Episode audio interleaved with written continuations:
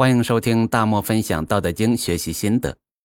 上一期啊，咱们讲到，道从遥远的过去到现在，以及到永远的未来，一直都是挺忙的，从来没有闲下来过，而不是通常理解的道是虚空，道是无为。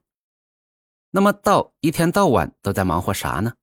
那道冲又是啥意思呢？传统的对《道德经》的解读，多数。不涉及到老子的辩证逻辑，说虚是没有，因为看不见而说不为。我是这样理解的：按照老子思想的辩证逻辑，虚中是充满了有的，咱们看不见的地方，道是忙个不停的。这万事万物啊，看似是字化，实际上是道化，就是道一直都在起作用。这大千世界。千变万化，然而这一切变化都离不开道的作用。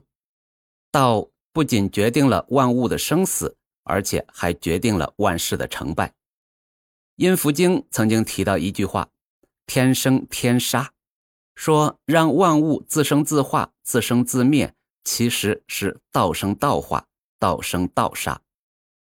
只是可惜啊，道啊无形无相、无声无状。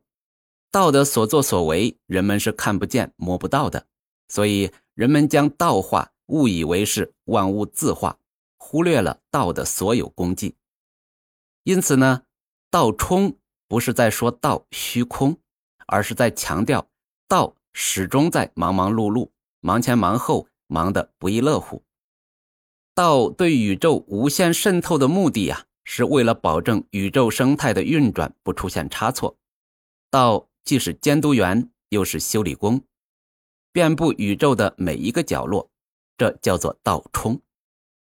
道对万事万物无限渗透，道存在万物中，也存在万事中，而且始终都在起作用。就像市场经济那只无形的手，就是无时无刻不在起作用。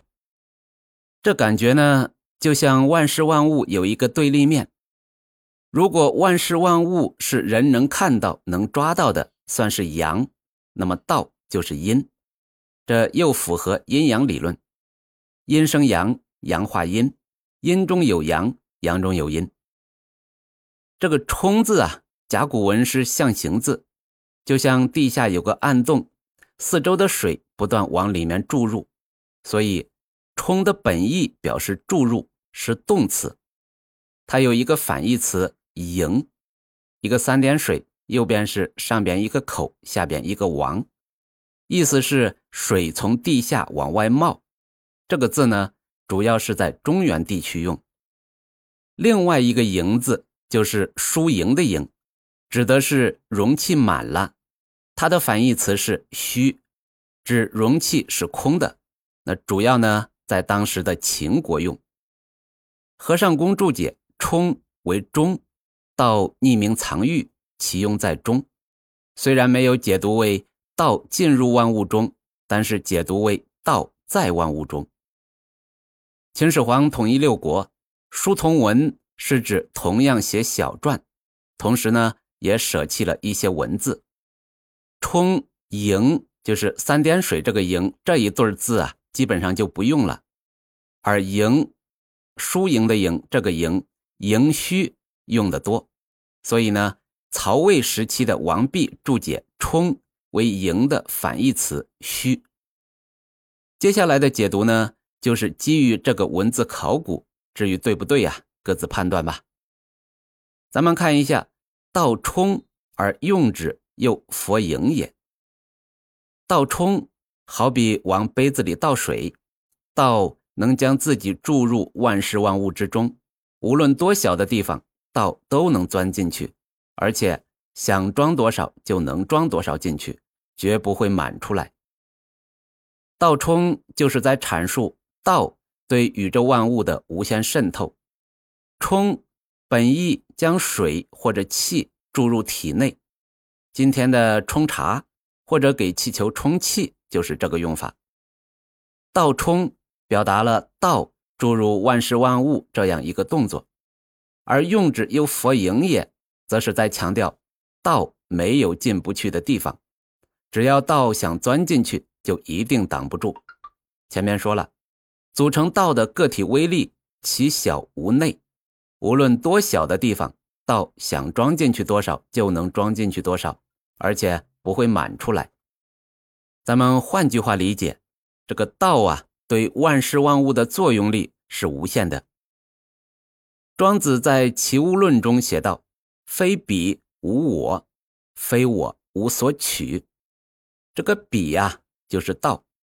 非彼无我，意思是道创造了一切，因此没有道便没有我，便没有我的爱与恨，便没有我的成与败。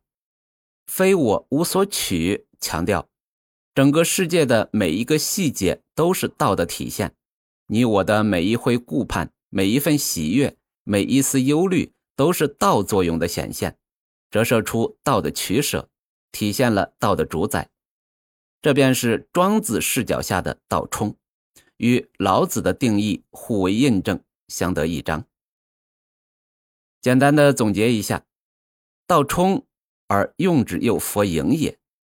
道存在于万事万物，没有什么可以避开道的作用。